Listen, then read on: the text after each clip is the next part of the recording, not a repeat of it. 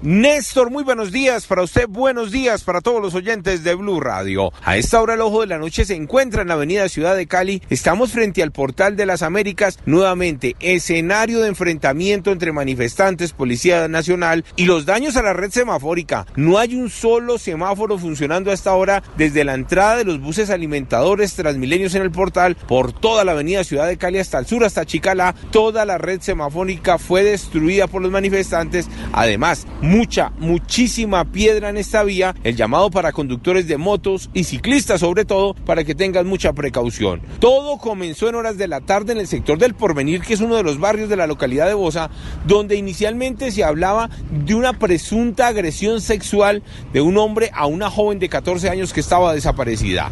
La menor apareció en horas de la tarde en uno de los apartamentos y allí dijeron que había sido abusada sexualmente y la misma comunidad intentó linchar al presunto agresor. Escuchen ustedes mismos lo que se vivió en este punto de la ciudad casi a las 8 de la noche.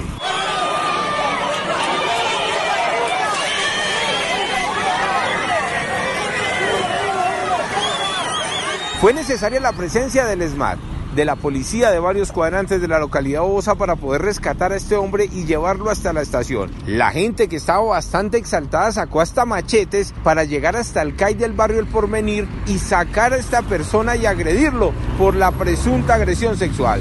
Lo cierto fue que esos enfrentamientos se extendieron hasta esta, avenida Ciudad de Cali, donde nos encontramos, y de allí los manifestantes aprovecharon para acabar con la red semafórica, los andenes y nuevamente provocar el caos en este punto del sur de la capital del país. El hombre está retenido y precisamente el oficial de inspección de la Policía de Bogotá habló con Blue Radio acerca de lo ocurrido.